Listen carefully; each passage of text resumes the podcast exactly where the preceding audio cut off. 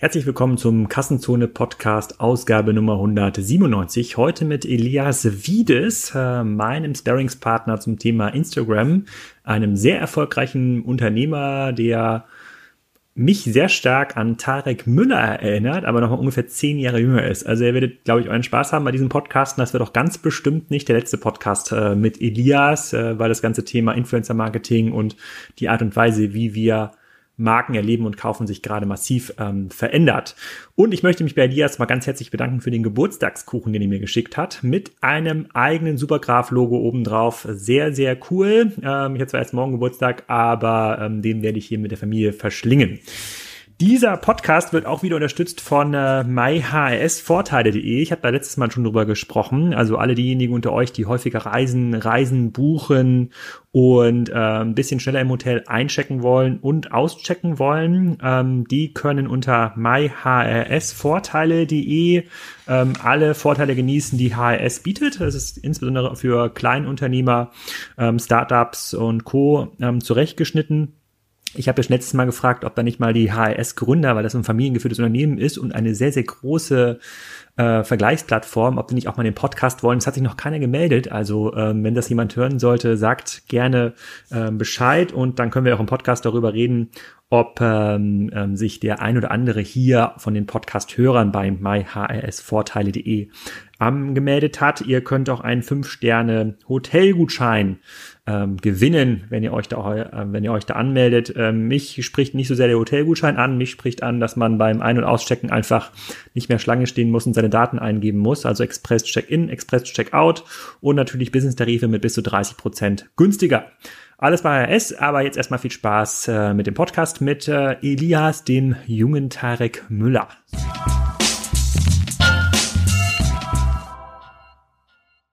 Hallo Elias, willkommen zum Kassenzone.de Podcast. Heute hier in Berlin im I31 äh, Hotel. Thema Instagram, Social Media, Marken, Thema auch der Supergraph Instagram-Kanal, da kommen wir gleich nochmal im Detail für vielen Zuhörer dazu. Bevor wir aber da ähm, in die Details einsteigen, sag mal, wer du bist und was du machst. Ja, vielen Dank für die Einladung, Alex. Freue mich sehr, hier zu sein. Ähm, ja, ich bin Elias Wiedes, äh, Gründer von Moonidea. Das ist eine Social First Marketing Agentur. Ähm, ist eine Ausgründung eben aus einer äh, Supplement äh, Brand, äh, an der wir gearbeitet haben und ähm, wo wir achtstelligen Umsatz in ungefähr drei Jahren äh, über Instagram aufgebaut haben. Und äh, ja, das heißt, heute machen wir diese Agentur. Sehr cool. Äh, da kommen wir auch gleich nochmal dazu, was ihr da konkret, äh, was ihr da konkret macht. Ich glaube, es ist für viele auch mal ganz wichtig ähm, ähm, zu verstehen, wie wir uns kennengelernt haben. Du bist ja äh, Member in der äh, Kassenzone WhatsApp-Gruppe oder in der mhm. Messenger-Gruppe. Ich weiß gar nicht genau, irgendwann hatte ich irgendwas geschrieben, ich weiß auch nicht genau was, und hast du darauf geantwortet, dass das total schlecht ist, und das kann man total optimieren. Kannst du dich noch erinnern, was das war? Ich weiß es gar nicht. Ich weiß genau. es jetzt gerade leider spontan nicht genau, was es war. Aber auf jeden, auf jeden Fall hast du, wolltest du irgendwas verbessern und dann hatten wir, äh, dann haben, dann habe ich gesagt, cool, ich will sowieso ein bisschen in diesem ganzen Instagram-Bereich was, äh, was machen, ausprobieren. Könnt ihr mir da, äh, könnt ihr mir dabei nicht helfen? Und ähm, dann sind wir irgendwie ins Gespräch gekommen. Ich glaube, das war muss schon Ende letzten Jahres gewesen sein. Ähm, oder ähm, sein, ja. Ende letzten Jahres muss das gewesen sein. Und äh, da habt ihr gesagt, eigentlich macht ihr das jetzt nicht für Handeln wie, wie nicht, äh, sozusagen. Instagram-Kanäle, äh, hätte es netter gesagt, aufzubauen, aber das könnte ein lustiges, ähm, ein, ein, ein schönes Experiment sein, ähm, weil ich halt glaube, und das merke ich ja, ähm, WhatsApp ist ja nur ein Beispiel, der Podcast ein anderes Beispiel, dieses ganze, dieser ganze Medienkonsum auch von Content verändert sich. Ich habe gesehen, dass äh, Instagram und auch gelernt, dass Instagram halt so einer der Kanäle ist und eine, eines der Medien geworden ist in den letzten zwei Jahren, wo halt extrem viel äh, äh jeden Tag passiert und wo die Leute immer mehr Konsumzeit haben ich aber gar, bisher gar keinen Platz gefunden habe oder gar keinen, gar keinen Sinn drin gesehen habe, die Art von Content, die ich generiere und das Wissen, was ich generiere, dort teilen zu können. Und da hast du gesagt, nee, das geht aber schon in diese Richtung, da müssen wir so ein bisschen was, äh, da müssen wir so ein bisschen was ausprobieren und ähm, darüber habe ich so ein bisschen deine Story ähm, auch kennengelernt und das, was ihr da so macht und das lösen wir gleich auch noch mal ein bisschen auf, was da gerade, äh, was da gerade genau passiert. Ich bin total froh, dass wir das gestartet haben. Wir kommen auch gleich noch auf die Learnings äh, zu sprechen, die wir jetzt konkret in meinem Kanal gesammelt haben. Ähm, vielleicht kannst du den Leuten ein bisschen mehr Background geben, äh, äh, wie du quasi heute als Gründer auf, aufgestellt bist. Du gehörst ja zur, äh, zur, zu einer jungen Gründergeneration, bist 21, sozusagen hast schon relativ viele Sachen gemacht. Ähm, kannst du mal ein bisschen erzählen, was du vor der, äh, vor der Agentur Muna Idea gemacht hast. Ja, ähm, übrigens, die Agentur heißt, heißt bald anders, mhm. aber ähm, ja, bevor, also ich hatte meinen ersten E-Commerce-Shop, als ich 14 äh, war. Das war damals noch äh, mit äh, äh, Wix.com hieß das. Äh, das gibt's immer noch. Okay, ja gut, das ist cool, freut mich. Ähm, auf jeden Fall, ähm, eben, wir haben damals angefangen, mein, ich war halt äh, hobbymäßig äh, Airsoft-Spieler, das ist so eine Sportart und kann, je, ja, sollte man nicht googeln. Auf jeden Fall äh, habe ich da eben äh, äh, angefangen, selber Produkte zu machen. Und äh, wir haben am Anfang alles verkauft über Facebook-Gruppen, also das war damals unser Fokus, das war für uns so das Natürlichste, wie du es machen kannst, über Facebook-Gruppen und über Foren. Und haben dann, und da gab es auch keinen Online-Shop. Und dann haben wir halt irgendwann gemerkt, okay, äh, wenn ich das größer machen will, dann brauchen wir einen Online-Shop.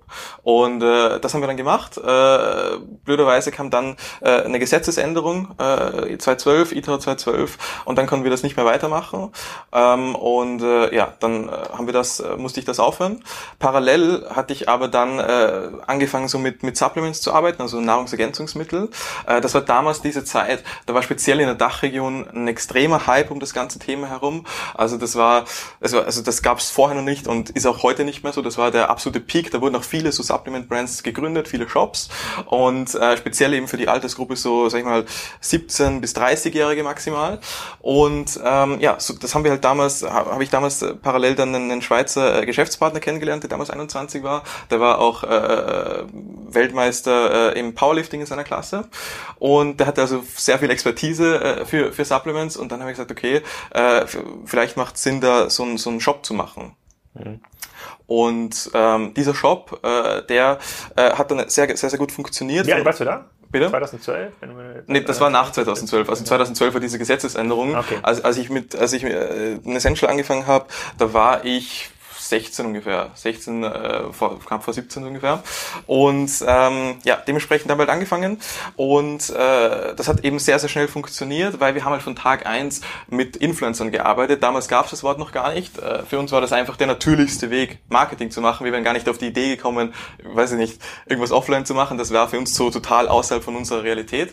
Deswegen haben wir das Aber auch, auch nicht Performance Marketing? Also ich meine, das ist später dazu gekommen. Ja? Später dazu gekommen. Am Anfang war es nur organisches. Du musst dir vorstellen, was ich aus einem kleinen Dorf in, in Tirol Tirol, da war das, was wir machten, so ein Online-Shop, das war damals schon so, so Rocket Science. Also äh, äh, damals, da, da war das, da, haben wir, da dachten wir, sind jetzt Mark Zuckerberg oder sowas.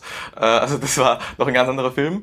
Und ähm, ja, äh, es hat ganz gut funktioniert, weil wir halt von, von, von Anfang an äh, mit sehr vielen äh, Influencern gearbeitet haben. Da gab es in Deutschland so eine kleine Mafia, also in der, in der Dachregion gab es so eine kleine Mafia an, das waren so fünf YouTuber, die halt auf allen Channels groß waren, weil damals war unser Fokus tatsächlich, da war Instagram noch nicht so ein Thema, war schon ein Thema, aber für uns noch nicht. Wir hatten das noch nicht so schnell begriffen damals, sondern wir hatten primär wirklich mit YouTube-Influencern gearbeitet, die zu dem Zeitpunkt gerade groß wurden auf Instagram. Und ähm, ja, damals haben wir die eben dann äh, am Shop beteiligt auch an unserer Firma, weil es war eben äh, eine AG in der Schweiz und in, in, in Österreich eine GmbH. Und der Punkt, der halt dann das gehebelt hat, war einerseits natürlich der Channel, weil wir haben halt unsere Kunden wirklich erreicht und damals waren ja die Preise für Influencer Marketing noch ganz anders und auch Influencer Marketing an sich, weil es den Begriff noch nicht gab, war die Akzeptanz von Kunden ganz auf, auf viel, viel höher. Also das war Kannst du mal ein Beispiel geben? Also ein YouTuber, der in eurem Bereich da aktiv war, irgendwelche Fitnessleute wahrscheinlich. Ja ähm, den, die da irgendwie 50, 100.000 Abonnenten hatte, was muss man denen in die Hand drücken, damit man da ins Damals, Geschäft bekommt? Ja? Ähm, bei uns waren es ein bisschen speziellere Deals, die hatten bei uns Beteiligung, Filmbeteiligungen tatsächlich. Also ähm, Umsatzbeteiligungen. Nee, Firmenbeteiligungen. Okay. Ja. Mhm. Ähm, wir hatten auch Umsatzbeteiligungen, ja, aber die großen, von die ich jetzt gerade denke, ähm, die hatten tatsächlich auch Firmenbeteiligungen, weil dadurch hatten die halt die Motivation, exklusiv nur uns zu promoten. Weil was parallel gemacht wurde, ist, es wurden auch über die YouTuber eigene Brands gelauncht, die wir dann halt exklusiv im Shop hatten und auch die Exklusivrechte in der Schweiz und so Geschichten. Ne? Das heißt, das war alles schon ein bisschen äh, äh, weitläufiger und äh, ja, das heißt, dadurch ist das sehr schnell gewachsen. Äh, wir waren dann nach so eineinhalb Jahren der zweitgrößte Multibrand äh, Online-Retailer in der Schweiz. Und ähm, in der Dachregion sind wir auch gewachsen. Ähm, muss dazu sagen, eben was ich vorhin sagen wollte, warum wir so schnell gewachsen sind, war auch, äh, es gibt in dieser Supplement-Industrie, in dieser Kundengruppe, gibt es so ein Feld, das nennt sich Booster, eine Produktgruppe. Und die, diese Gruppe allein macht halt ungefähr 30 Prozent vom, oder 40 Prozent vom, vom gesamten Umsatz im Shop aus. Und in dieser Zielgruppe. Und ähm, Was machen Booster? Wird man halt schneller stark mit? Ähm, die nimmt man vorm Training ein und äh, die, das ist halt wie ein Aufputschmittel sozusagen, damit du härter trainierst. Ähm, das fördert auch die Durchblutung und, und so Geschichten, ist extrem koffeinhaltig, Taurin, alles mögliche. Legal? Ist legal, ja, natürlich. Ähm, außer in der Schweiz, eben darauf ah, komme ich jetzt. Ja. In der Schweiz sind die legal, aber nicht verkehrsfähig. Und das heißt, wenn ein Schweizer so Booster haben will, und ein Schweizer will natürlich Booster haben, aber wenn er die haben will, muss er die entweder aus Deutschland oder Österreich bestellen. Und wenn er das macht, muss er halt hohe Zollkosten, lange Versandzeiten, äh, alles Mögliche in Kauf nehmen. Und das will er nicht. Und äh, was wir dann gemacht haben, ist, wir hatten äh, in Österreich äh, noch ein Lager, eben noch eine eigene äh, Firma da gegründet. Und ähm, waren dann die ersten, die mit der DPD äh, eine Sammelverzollung äh, vereinbart haben ähm, in, in, in, dieser, in, in diesem Feld und äh, haben das haben dann äh, dachten, das ist jetzt Rocket Science, haben dann so ein, nämlich so ein Geotargeting im Schweizer Shop äh, reingebracht. Das heißt, wenn ein Schweizer auf einen, äh, auf, einen, äh, auf einen Booster klickte, dann ist er automatisch an, äh, an, eine, an eine österreichische Domain weitergekommen, hat das nicht unbedingt gemerkt und äh, hat dann eben äh, dort wurden auch Schweizer Preise angezeigt, mhm. Franken, die das und ähm, ähm, hat dann eben äh, auf, vom österreichischen Lager bestellt, versandkostenfrei und halt auch zollkostenfrei und innerhalb äh, von drei Tagen, das war damals noch okay, ähm, bei ihm. Und äh, das war halt ein totaler Gamechanger, weil eben unser größter Konkurrent in der Schweiz, den gab es damals schon seit 20 Jahren oder so, der hat halt nicht verstanden, wie wir das machen, weil wir halt die Ersten waren, die dieses System, die da zufällig drauf gestoßen ja. sind. Und das war eigentlich dann so, sag ich mal, der stärkste Hebel, äh, der das für uns dann, äh, der für uns dann den Umsatz getrieben hat. Äh, und äh, ja, so, so ist das ein bisschen äh, gewachsen. Umsatz war dann damals, ich weiß, du fragst dich hier gleich, äh, ähm, der war damals, wir waren pro Monat sechsstellig und äh, ja, wir fanden halt, das war damals viel. Das ist ja auch eine ganze, das ist ja auch, das ist ja auch eine ganze Menge. Und wie bist du dann in diese ganze ähm, sozusagen Social Media Instagram Welt reingerutscht? Also wenn du sagst, damals waren das YouTuber, die auf Instagram groß geworden sind, sind ist das auch heute noch so? Also ist das quasi so ein Shift? Die Leute konsumieren dann gar nicht mehr bei YouTube, sondern bei Instagram? Ähm, also damals hat das halt hat das langsam Traction gekriegt, das Instagram-Thema. Die ersten Influencer haben realisiert, okay, äh, ich muss auf Instagram was machen und ähm, ja, dementsprechend äh, äh, wir sind richtig auf den Instagram-Film so draufgekommen gegen Ende der, der Central-Zeit, äh, als wir halt gemerkt haben, okay, äh, äh der YouTube-Markt wird überfüllter und überfüllter. Mhm. Ähm, die, wenn dort Ads kommen, dann sind die nicht mehr so marktdurchdringend, wie das vorher war. Und äh, wir müssen, um wirklich diese Credibility zu schaffen, die dann so der ja. Differentiator war, müssen diese Influencer, die mit uns arbeiten, auf allen Channels diese Sachen aggressiv promoten, die wir machen. Ja. Und ähm, dazu zählte dann eben auch Instagram, wobei das eben dann noch so ein bisschen early war. Und dann haben wir relativ schnell realisiert, okay, wie viel Potenzial für uns auch als Marke mit unseren Own Channels äh, auf, auf Instagram tatsächlich ist. Äh, und das gilt natürlich auch für die Influencer, die das da natürlich getrieben haben. Und so ist halt der Fokus operativ langsam mehr und mehr, das hat sich einfach so ergeben, das war jetzt keine strategische Entscheidung, sondern es hat sich so ergeben, äh, auf, auf Instagram äh, geswitcht. Ähm, ja, also so hat sich das ergeben. Okay, und, und, und dann ist aber irgendwann mit Essential Schluss gewesen? Genau. ähm, ja, also äh, eben, man kann sich vorstellen, also da war ich dann, ich habe ja mit 17 die Schule abgebrochen, ähm, weil ich halt das so gesehen habe, dass das für mich keinen Sinn mehr macht. Ähm, sehr pragmatisch, sehr pragmatisch. ja. ja. Was haben denn deine Eltern dazu gesagt? Meine Eltern haben sich gar nicht gefreut. Ähm, mein Vater ist Steuerberater und meine äh, äh, Mutter ist äh, äh, arbeitet im Casino und äh, also die, das heißt, das ist jetzt keine Unternehmerfamilie oder sowas. Und äh, das Dein heißt. Vater Steuerberater, deine Mutter arbeitet im Casino, das klingt ja nach einem Kartell. ähm, nee, also die haben sich natürlich gar nicht gefreut, äh, die konnten das gar nicht fassen am Anfang ähm, und äh, ja, also das war äh, gar nicht äh, äh, so lustig ähm, damals, das war so ein Riesending, so Schulerbrechung, bla bla und jeder dachte, dass ich komplett wahnsinnig bin und äh, ja, also das äh, musste ich, das war nicht äh, einfach meinen Eltern äh, zu erklären, äh, ja. Und ja, damals hatte ich eben die Schule abgebrochen und äh, wir waren halt total in diesem Film drinnen. Man muss sich vorstellen, damals, das ist jetzt heute schwer zu erklären, aber es war damals halt so, es war halt dieser total crazy Hype in grundsätzlich in der Fitnessszene. Also es war wirklich so, diese auch die Fitness-YouTuber, und das ist jetzt nicht übertrieben, da haben sich halt, und jeder, der die Fitness-YouTube kennt, der weiß gleich, wer gemeint ist, ähm, da wurden halt gleich irgendwie. Vier, also ich nicht, ich weiß es schon mal nicht. da wurden halt dann äh, direkt so ein äh, Ferrari bestellt und, und vier Panameras für die vier Founder und die Stars. Da war so ein richtiger Hype-Modus von Leuten, die damit nicht umgehen konnten. Und in, de und in dieser Szene warst du drinnen?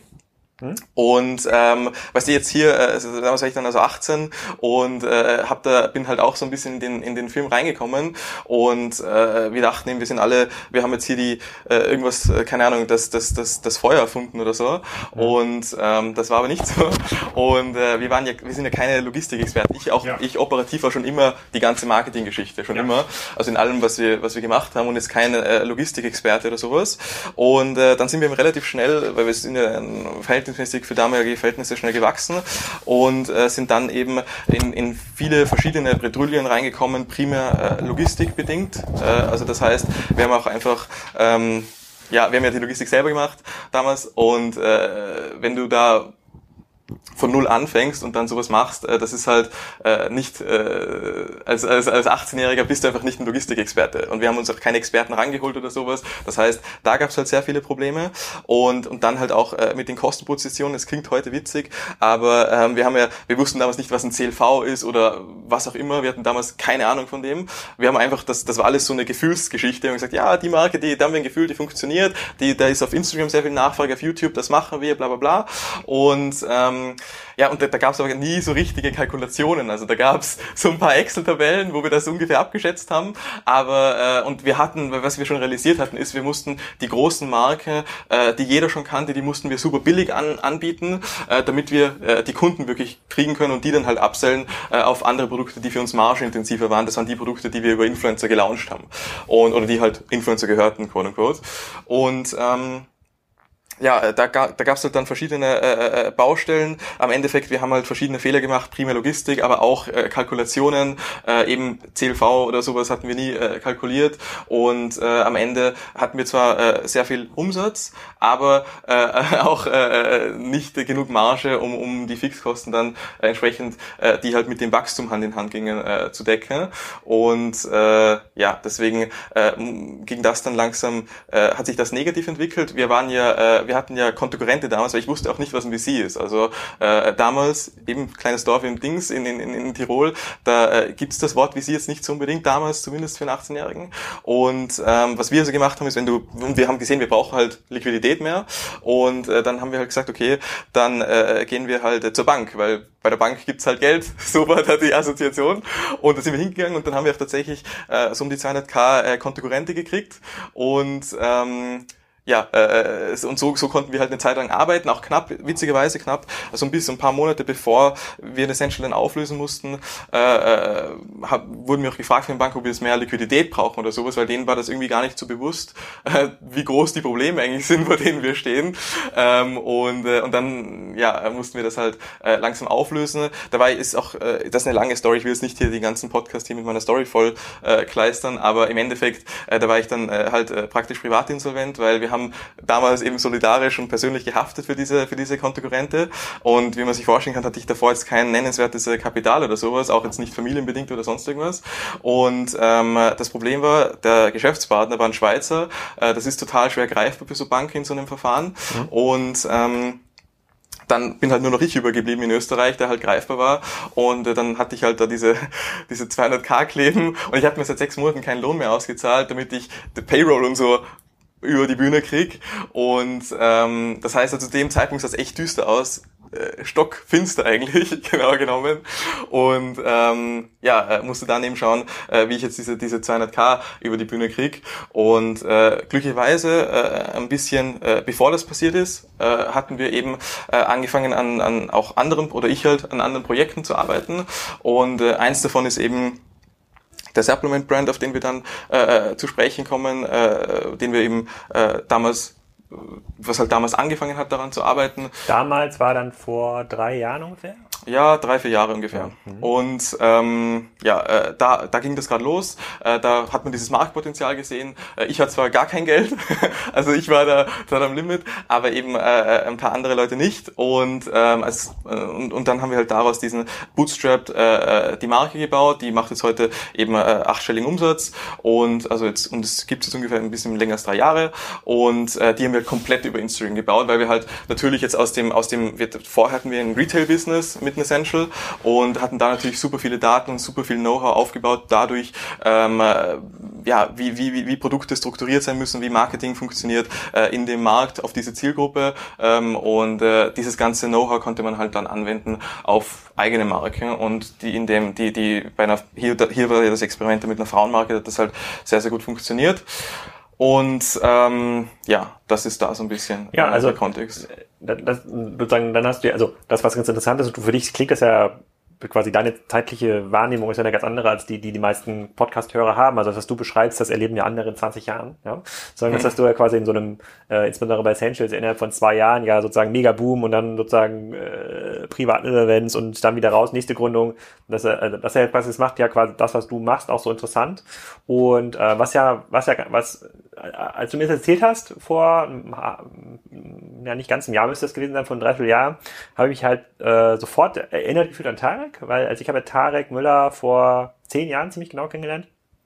Und ähm, da in der Situation, als ich ja noch bei Otto so klassisches Marketing gesehen habe, auch klassisches Online-Marketing und dann äh, kam er durch die Tür, damals noch mit seiner ähm, Agentur Net Impact und einer Business-Idee und hatte quasi diesen Pitch gemacht, der auch bei Salando relativ gut lief. Ne? Also Performance-Marketing-Kanäle gut zu verbinden, sozusagen herauszufinden, hey, wie kriegt man eigentlich, wo kriegt man eigentlich äh, äh, sozusagen gute Potenziale her online? Also wie nutzt man eigentlich Google Trends und die ganzen, die, die ganzen Keyword-Tools. Damals war halt AdWords noch ein ganz anderes Tool hat viel, hat, da wurden die ganzen Analysen drüber gefahren, da konnte man auch super krasse Arbitrageeffekte äh, äh, ähm, herausfinden oder identifizieren und dann für bestimmte Nischen dann seinen SEO aufbauen. Und das, das war vor zehn Jahren halt so der Case und es hat sich komplett ähm, komplett äh, anders dargestellt als das, was ich damals gelernt hatte. Und das war halt so super radikal. Und er hat ja genau das Gleiche. Er war auch Gründer mit 13, 14, glaube ich, ist dann auch mit seinem, äh, mit so einem Wasserpfeifenhandel, äh, auch weil er das Thema Logistik nicht 100% im Griff hatte, weil ein Container abhanden gekommen ist, auch so mit okay.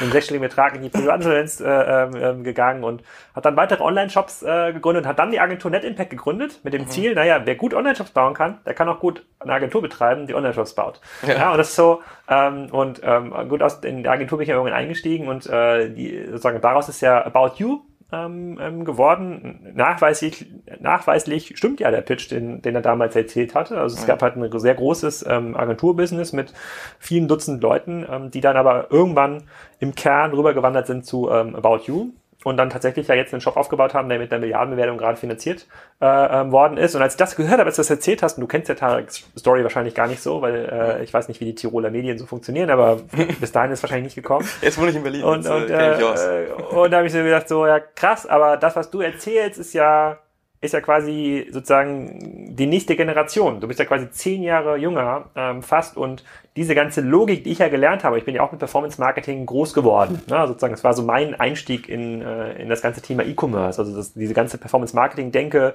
ist ja sehr stark darüber, darüber getrieben, herauszufinden, hey, was kostet mich ein Klick, ja, so über Google oder dann hat sich, dann hat sich das noch ähm, Richtung Facebook weiterentwickelt, aber das ist eigentlich die gleiche Denke ähm, gewesen. Da hat man dann einfach nur ein anderes, andere Selektoren, also sozusagen konnte man Zielgruppen anders auswählen, aber es ging immer darum, was kostet mich eigentlich ein Klick, um einen Kunden auf meine Webseite zu bringen oder auf meine App. Wie profitabel ist dieser Klick? Also was habe ich für einen Warenkorb aus diesem Kunden?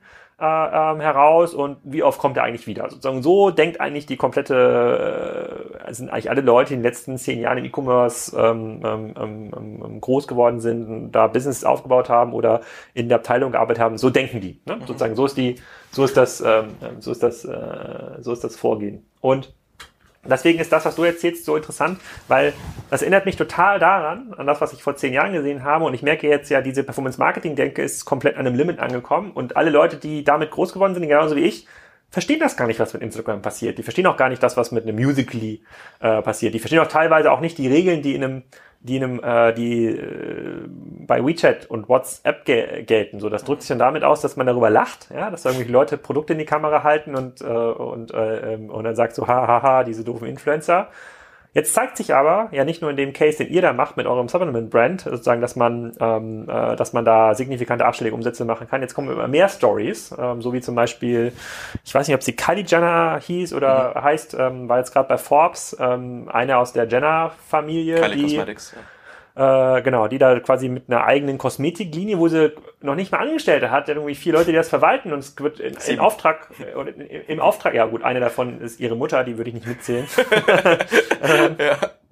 Wo man quasi in Auftragsfertigung ein Business aufbauen kann innerhalb von 18 Monaten, was eine Milliarde Dollar Umsatz generiert. Das sind so sogar aus einer Performance-Marketing-Denke heraus äh, Dimensionen, die schwer greifbar sind. Und, und deswegen habe ich gesagt, okay, das macht Sinn, da Zeit zu investieren. Es macht auch Sinn quasi, dass ich das selber lerne. Gar nicht, weil ich glaube, dass der Supergraph Instagram-Kanal irgendwann mal eine eigene Kosmetiklinie rausbringen kann. Könnte er sicherlich, aber ist nicht das, ist nicht das Ziel.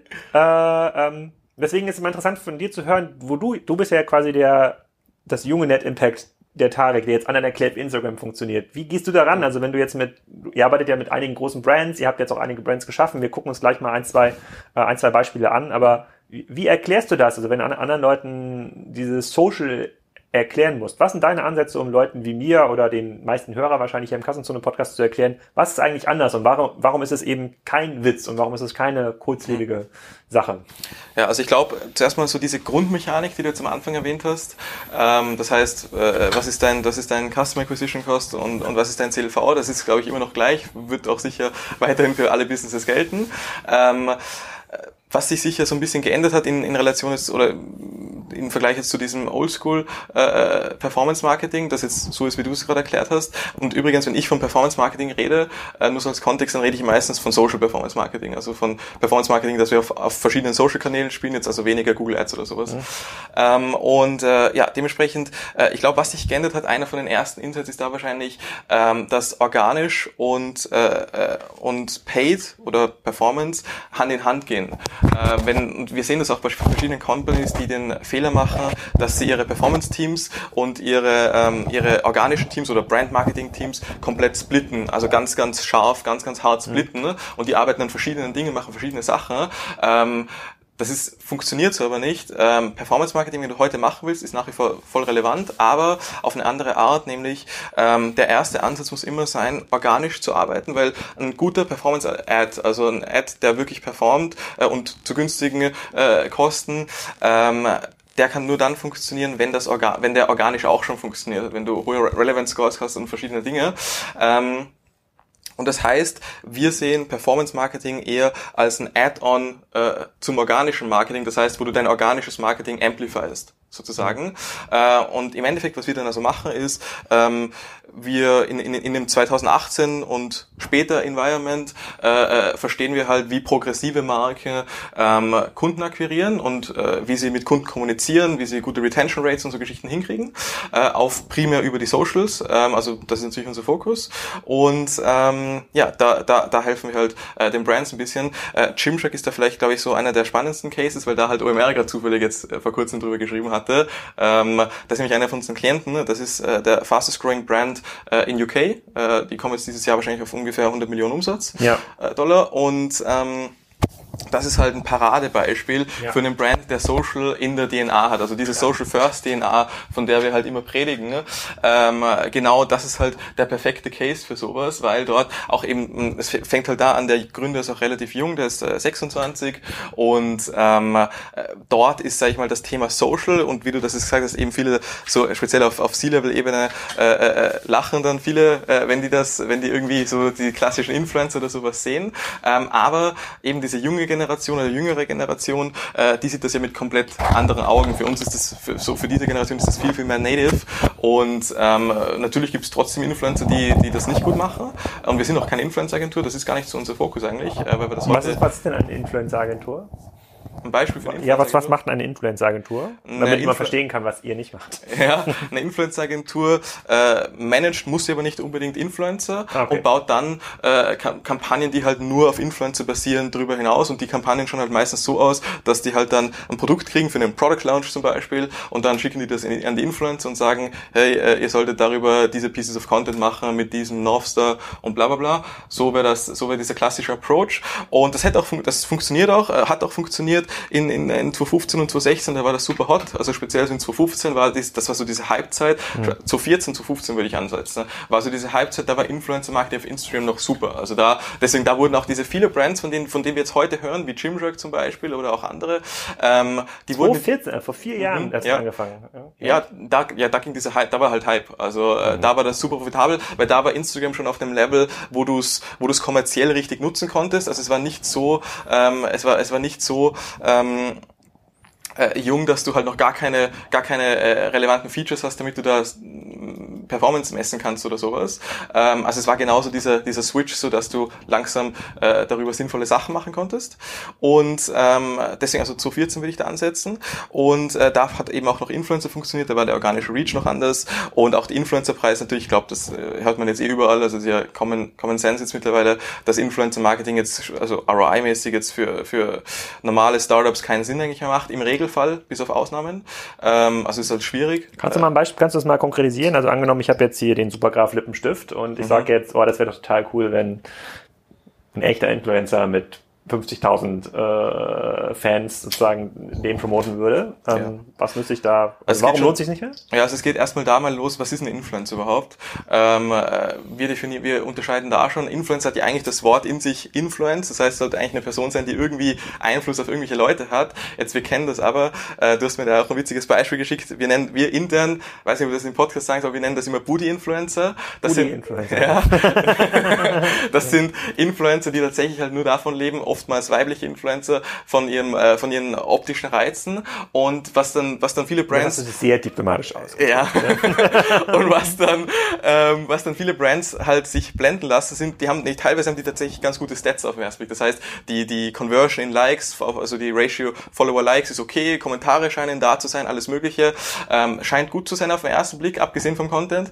Und äh, das Problem damit ist, das sind aber die haben keinen Influence, sondern die Leute denen folgen. Wir nennen das Vanity Stats. Ähm, das sind also Stats, die, die, die, die kriegen zwar diese hohen Stats, aber die Leute haben kein wirkliches Engagement, kein, kein tiefer, die, die legen nicht wirklich Wert auf die Meinung von diesem Model zum Beispiel. Das, ist die, das beeinflusst nicht wirklich die Kaufentscheidung. Mhm. Ähm, und was das heißt, und das ist halt ein großer Teil, oberflächlicher Teil von dem Instagram-Influencer-Markt, auf den halt die meisten schauen.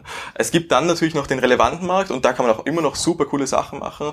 Ähm, das sind dann wirkliche Influencer äh, und äh, das sind halt Leute, die wirklich halt irgendwie Einfluss haben, dass die müssen halt meistens auch irgendwas echtes können, sprich, das sind dann, was weiß ich, Künstler äh, oder, oder äh, Entertainer, großartige Entertainer, was auch immer. Und äh, mit denen kann man dann auch wirklich arbeiten. E-Commerce-Experten. Ja, zum Beispiel auch, E-Commerce geht auch. und, ähm, äh, und, und das ist halt so ein bisschen der Differentiator. Das heißt, die haben wirklich irgendetwas, äh, wofür sie stehen und was irgendwie relevant ist und, und bringen das der Audience. Und das kann dann auch sein, dass die vielleicht dann nur 500k Follower haben, aber diese 500k, äh, wenn ich, äh, was weiß ich, 10% von denen konvertieren kann, dann ist das halt ein ganz anderes Statement, als wie 0,0003 von 10 Millionen zu konvertieren. Ähm, und deswegen, das ist halt da so ein bisschen äh, äh der Unterschied. Mhm. Und äh, die Kunst liegt also darin, diesen Unterschied zu verstehen, operativ operativ, das ist so ein bisschen eine, eine Komplexität, äh, die da reingeht. Ähm, ich glaube, wenn man, wenn man das, wenn man das hier so einen kurzen Tipp machen kann, der, was man ganz schnell checken kann, ist, abgesehen von den Stats, wenn es einen Influencer nur auf Instagram gibt, also die Person ist nur auf Instagram relevant und nicht auf, und auf keinem anderen Social, das ist schon mal nicht so ein gutes Zeichen, ähm, weil das heißt, er hat keine wirkliche, äh, keine relevante Core-Audience. Wenn der aber, was weiß ich, YouTube, Instagram, äh, äh Facebook oder was auch immer, Snapchat, äh, Musically, alles möglich hat, überall aktiv ist, wie ein Publisher, ähm, dann äh, hast du meistens auch wirklich einen Kern an Audience. Das sind dann wirklich Fans, die halt wirklich engaged sind mit dem Content. Und auch dann ist noch nicht ganz fertig, weil auch dann bringt es auch nicht dem, was dem random Produkte zu geben, sondern was wir halt sehen ist, und das ist aber schon seit seit einem oder eineinhalb Jahren ungefähr so, ähm, random Produkte an Influencer raus, rauszuschießen bringt auch nichts, sondern das muss halt innerhalb von Stories passieren. Das muss eine, da muss eine kontextuelle Kampagne sein. Äh, Im Optimalfall ist es so, dass es vielleicht auch äh, Dinge sind, wo diese Influencer äh, in, in in, in, in Product Development oder sowas involviert waren und dass halt wirklich auch ihre persönlichen Brands für, der, für den Launch halt äh, genutzt werden können, damit halt diese Person und Persönlichkeit halt äh, ein bisschen da ist. Ja, genau. Das Video, auf das du ansprichst, ich verlinke das nochmal in dem, äh, im Podcast in den Show Notes, das ist von JP Sears. Das ist so ein äh, Comedian, den viele, glaube ich, kennen aus äh, Videos, wo er Veganer, Veganer veräppelt. Da hat er sozusagen How to Become Instagram Famous, hat er das genannt. Der meinte sozusagen, wenn man einen Tanga anzieht und sozusagen wertvolle Fotos von sich vor vor untergehende Sonnenuntergang macht, ja, oder mal äh, sozusagen äh, den Leuten das Gefühl gibt, äh, äh, dass sie quasi nicht nur auf den Booty gucken, sondern auch ein, mal einen Welpen zum Beispiel auf den Arm nimmt, ja, weil es ist eine Welpe, ja. äh, dann äh, sozusagen, das ist halt ich glaube, das ist das, was die meisten, auch glaube ich, die meisten Hörer hier im Podcast so wahrnehmen. Das ist eigentlich quasi super oberflächlicher Kram, der gar nicht in die, der gar nicht in die Tiefe geht, wo es tatsächlich totaler Nonsens-Content ist. Ne? Ja. Sozusagen Essen, Travel Pictures, sozusagen Bikini-Fotos, die halt niederschwellige Reize ähm, ansprechen. Und deswegen sind solche, solche Cases wie äh, ähm, sozusagen der Gender Case oder überraschen, wo man halt so viel Umsatz macht. Was schätzt du denn, ähm, wie viel von solchen, ich, in Anführungsstrichen, Instagram-Brands, äh, die da irgendwie achtstellige Umsätze, mindestens achtstellige Umsätze machen, gibt es denn weltweit? Ähm, ich, das sind viel mehr als man glaubt. Äh, da ist auch, aber eben, da ist das Thema. Das sind alles sehr, sehr junge Founder, weil die halt dieses Social First wirklich in der DNA, in der Firmenstruktur schon drinnen haben. Da ist es logisch, dass dein erstes Team ein Social Team ist äh, und so Geschichten. Ne? Und ähm, das heißt, äh, ich würde mal schätzen, ist schwer zu sagen, aber es wird sich, es kann schon sein, dass es Hunderte sind. Also ja. äh, da, da gibt's wirklich, da, die ganzen Unternehmen holen sich die verschiedenen Nischen, Rucksäcke, Uhren, Uhren kennen weh, gibt's zig Beispiele, Supplements gibt's auch viele Beispiele. Äh, also das heißt, äh, es kann durchaus sein, dass es Hunderte sind sind. Aber was macht denn, also dann, äh, die Taktiken werden sich ja verändert haben. Du hast gerade Gymshark angesprochen, ja. äh, den ihr quasi mit eurer Agentur auch, ähm, ähm, auch hilft. Das verlinke ich auch nochmal im Podcast, hat die OMR, glaube ich, einen relativ langen Artikel auch drüber geschrieben, sozusagen alle Informationen, mhm. die es am Markt gibt, einmal zusammengefasst, mal so ein bisschen erklärt, wie kann das eigentlich sein, dass da so einen, äh, ähm, so einen, ich glaube, die machen, die machen Fashion, ne? Sport, Sportmode? Genau, also es war, es war bis vor, bis vor einigen Monaten war es nur äh, Gymkleidung, also fürs Fitnessstudio, mhm. Sportkleidung. Jetzt ist es aber auch Lifestyle-Kleidung. Genau, die machen Mode machen damit 100 Millionen und 100 Millionen sind ja quasi in normalen sozusagen Werten. Da müsste hätte man ja schon irgendwie 50 Millionen Euro äh, äh, Performance Marketing Budget in Google stecken müssen, ne, damit das auf einen normalen Shop bekommt. Und Gymshark ist irgendwie, das macht das halt dieses ganze Thema Instagram und Co. so interessant. Ja, da, da kommt das irgendwie tatsächlich organisch äh, äh, zustande. Lass, lassen sich denn solche Stories wiederholen? Also siehst du jetzt, also kannst du vielleicht ein bisschen mehr zu Gym, Gymshark ähm, sozusagen er, erzählen, wie das aufgestellt ist und ähm, ist das eigentlich wiederholbar? Also könnte ich jetzt, äh, könnten wir jetzt, wenn wir jetzt eine, eine Nische sehen, äh, wir sind jetzt hier, hier äh, im Hotel, keine Ahnung, sozusagen aufblasbare Kopfkissen fürs Hotel, die man mitnehmen kann, was auch immer. Mhm. Könnten, könnten, könnten wir damit mit so einer Gym-Chart-Taktik erfolgreich sein? Ja, ähm, also was klar ist, äh, die Märkte ändern sich immer schneller und schneller. Also das entwickelt sich immer schneller und schneller. Instagram hat sich schneller entwickelt, als sich Facebook entwickelt hat, Musically oder TikTok heißt ja jetzt, entwickelt sich schneller, als sich Instagram entwickelt hat. Das heißt, diese, diese Zyklen, die werden immer schneller. Und das heißt, die Kunst ist eigentlich ähm, wirklich da, äh, die ganze Zeit cutting edge zu sein äh, mit diesen ganzen Geschichten, die sich ändern, auch innerhalb der verschiedenen Plattformen. Und das heißt, ja, äh, also um deine Frage zu beantworten, ja, das ist sicher möglich, aber es ist definitiv auch schwieriger, als es jetzt in, in, in 2016 war oder sowas. Also äh, wenn du jetzt nur auf Instagram dich fokussierst, deswegen sagen wir immer, Instagram ist halt jetzt gerade ein wichtiges Thema, deswegen kommt das halt immer auf den Tisch, aber wir sagen ja eher, äh, äh wir arbeiten ja Social First, das heißt, Social ist unser Fokus ähm, und, und sozusagen dieser, sag ich mal, kulturelle Switch grundsätzlich, wie man Marketing macht, das ist unser Fokus. Und jetzt gerade läuft halt sehr viel über Instagram, aber wir müssen als Company auch, ähm, sag ich mal, äh, agil genug sein, um sagen zu können, ja, äh, in, ein, in eineinhalb Jahren machen wir 0% oder in fünf Monaten ne, machen wir 0% über, über Instagram von unserem Umsatz und 90% über was anderes oder was auch immer.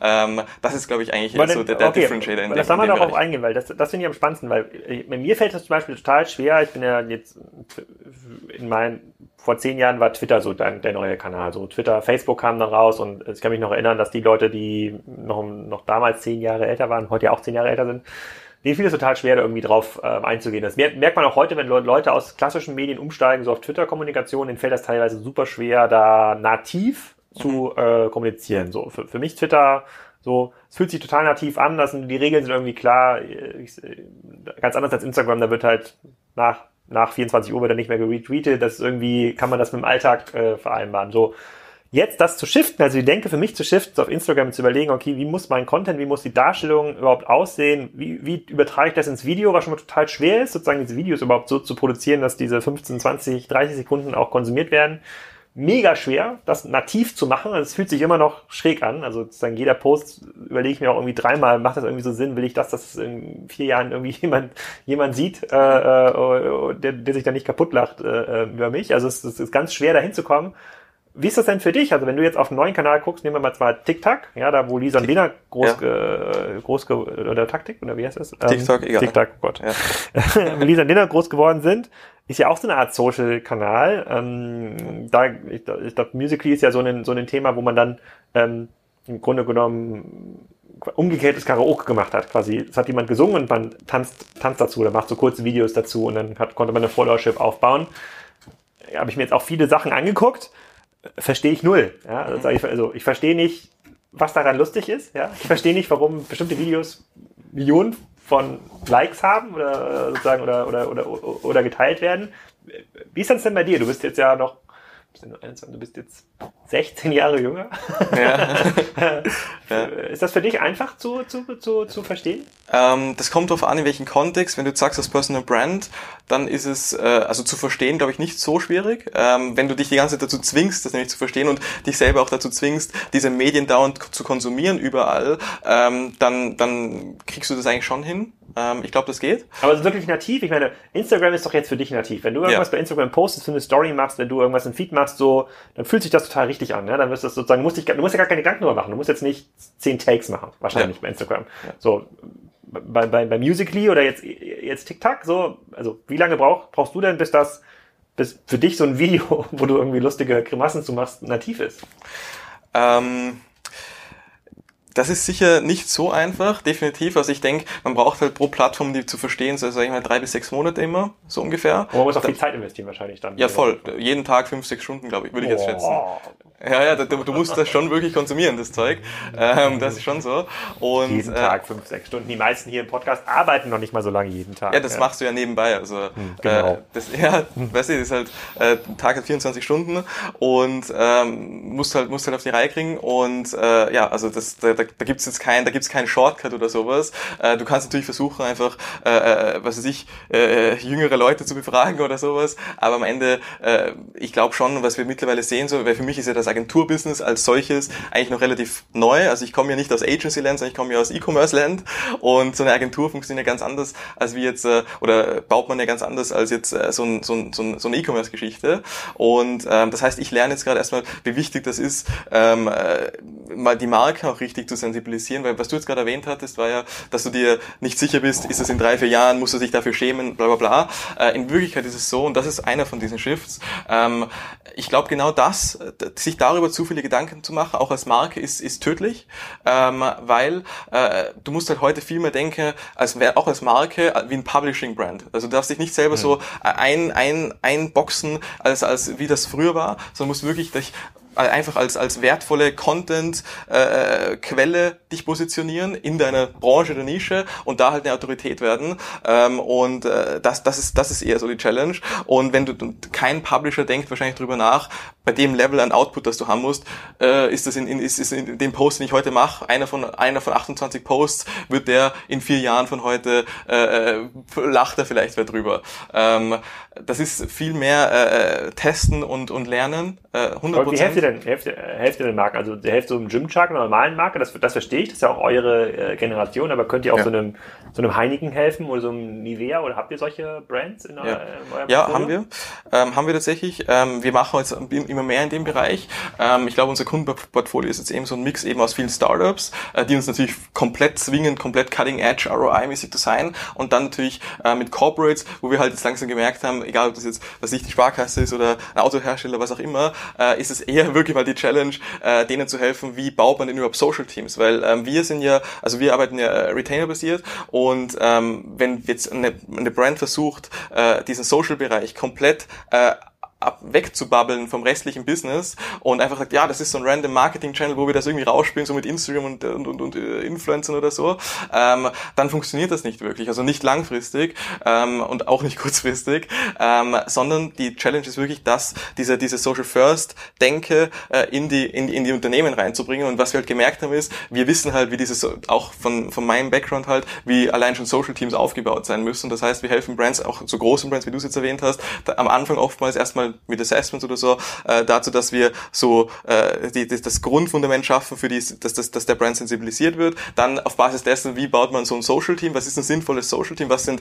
Verantwortungen und wie auch immer, äh, die man in so einem Social-Marketing-Team hat. Und dann sind wir sozusagen so das Add-on zu dem Team und, und äh, stellen halt sicher, dass alles, was dort gemacht wird, Okay, dann, dann, dann, dann lass, mal, lass mal konkretisieren. Also äh, nehmen wir mal die Sparkasse raus, habe jetzt keinen Bezug zu nehmen, aber kurz sagen, wem könnte man in Kiel denn mal helfen? Nehmen wir mal Autohaus Süverkrüpp, einer der größten Autohändler in äh, Schleswig-Holstein sozusagen. Machen ganz viel Mercedes, Renault, sozusagen, ich glaube, der zweitgrößte Händler in vielleicht sogar der größte Händler in Schleswig-Holstein.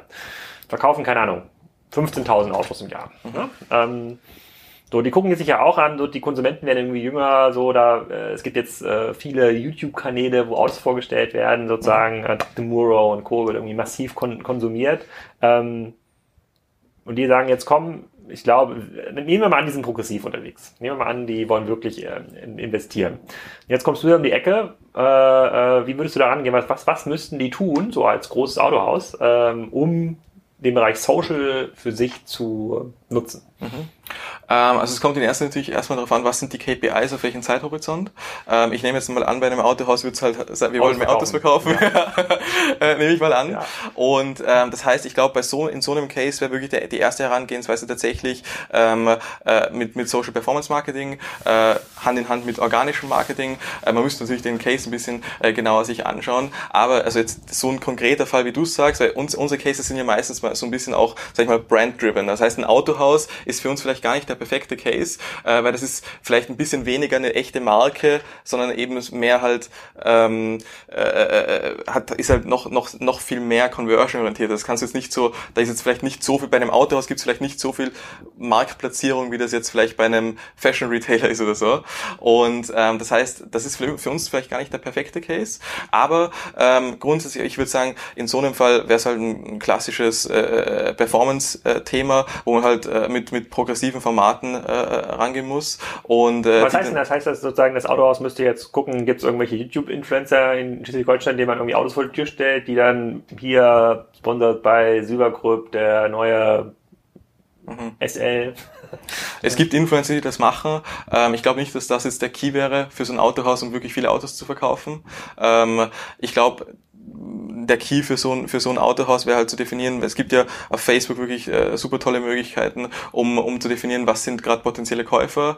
Ähm, da gibt's ja, wie heißt das, äh, so, so, so ein Data Pool, wo du, äh, der halt irgendwie von Versicherungen oder so äh, mhm. gezogen wird, in, wo du auf Facebook zugreifen kannst. Und äh, ich glaube, also in, de, in dem konkreten Case würde ich das so beantworten, ähm, weil äh, es so diese Influencer-Kooperationen, wenn, wenn ein Autohaus das sagt, wir wollen es einfach kurzfristig mehr Autos verkaufen, ähm, macht das jetzt nicht so Sinn, äh, äh, da so einen richtig brand-driven Approach zu haben, glaube ich.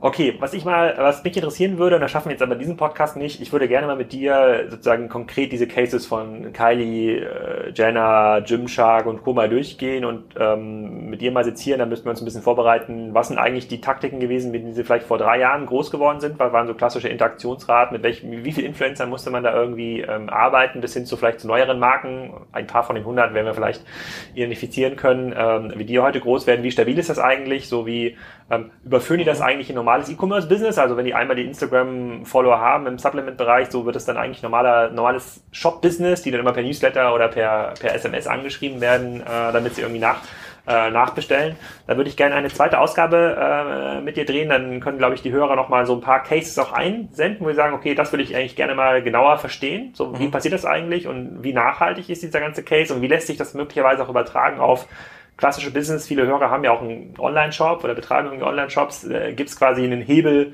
einen klassischen Weg, um das zu überführen. Ja, sozusagen äh, ähm, statt Performance-Marketing ein bisschen mehr ich will jetzt nicht sagen Influencer-Marketing zu machen, aber Social, äh, sozusagen Social First ja. Äh, äh, Marketing. Du bist ja auch bei uns auf dem Demexco-Stand. Äh, genau. Ich glaube, am, am 12. bist du, glaube ich, da, ne? Ja, am ersten, genau. Am ersten Tag, kurz vor der Party, äh, mit äh, DJ Busy Brown, die wird auch großartig. Da erzählst du noch ein bisschen mehr, sozusagen, zu deiner Story. Alle, konkrete, äh, ja. Alle, die das äh, ähm, interessiert, sind da herzlich eingeladen. Können auf der Spriker-Seite auch äh, sehen, wann genau der Auftritt äh, ähm, ähm ist. Da bringst du auch ein paar Likes mit.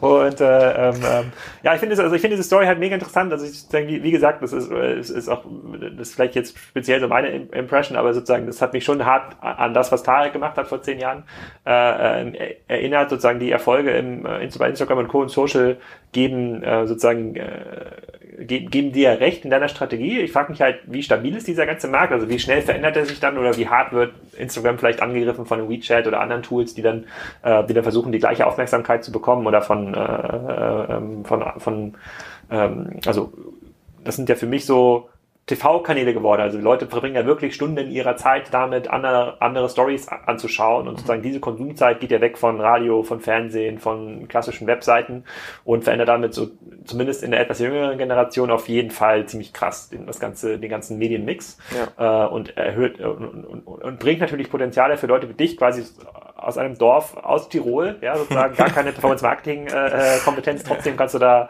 äh, für Millionen Produkte verkaufen. Das ist schon ziemlich cool und äh, ähm, ich glaube, das wird äh, sozusagen nicht nur die nächste Folge geben, sondern werden wir nochmal zwei, drei aufzeichnen müssen, um diesen Markt besser zu verstehen. In der Zwischenzeit äh, beschäftigen wir uns ja mit dem äh, Supergraph Instagram-Kanal ja. und versuchen quasi Kassenzone-Content so aufzubereiten, dass die Generation der Leute, die eben nicht mehr das Blog liest oder keine Zeit hat, einen Podcast zu hören und das Medium gar nicht, äh, ähm, das Medium gar nicht ähm, ähm, cool findet, da eine Möglichkeit zu finden, die zu erreichen und ähm, ähm auch mit denen dort zu interagieren. Ich glaube, das ist ganz wichtiges Investment. Es fühlt sich immer noch ein bisschen komisch an, also muss ich fairerweise äh, zugeben, aber ich glaube, dass äh, ähm, ich habe auch noch nicht diese fünf bis sechs Stunden pro Tag investiert. Da habe ich jetzt ein bisschen Angst, wo du das gesagt hast. Aber ähm, ich bedanke mich schon mal ganz herzlich für deine Zeit. Bin gespannt auf die äh, zweite Ausgabe und äh, dann sehen wir uns ähm, ja auf jeden Fall in äh, drei Wochen auf der Expo. Vielen Dank. Sehr gerne, ich freue mich. Ja, ich hoffe, das hat euch Spaß gemacht. Äh, beim nächsten Mal reden wir über die diversen Marken, die auf Instagram entstanden sind und gucken uns das mal Case by Case an. Da gibt es ja mittlerweile einige Marken, die auch neunstellige Umsätze machen und alleine auf Instagram entstanden sind. Und ähm, vielleicht sehe ich euch bis dahin bei der Demexco. Elias wird nämlich auch da sein bei der Demexco auf der Spriker Plaza und einen Vortrag halten. Kommt gerne vorbei. Und äh, bis dahin gibt's auch noch den nächsten Podcast, der schon online geht, und zwar mit äh, Florian, Florian Heinemann, der, die Ausgabe Nummer 8. Und wir reden so ein bisschen über Rotten die Welt, aber es ist auf jeden Fall unterhaltsam. Direkt live aus Berlin von der Spriker User Group.